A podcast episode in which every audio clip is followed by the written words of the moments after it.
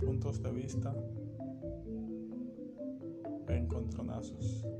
Todo esto y mucho más en Cruce de Caminos, un podcast donde hablaremos sobre política, actualidad, deporte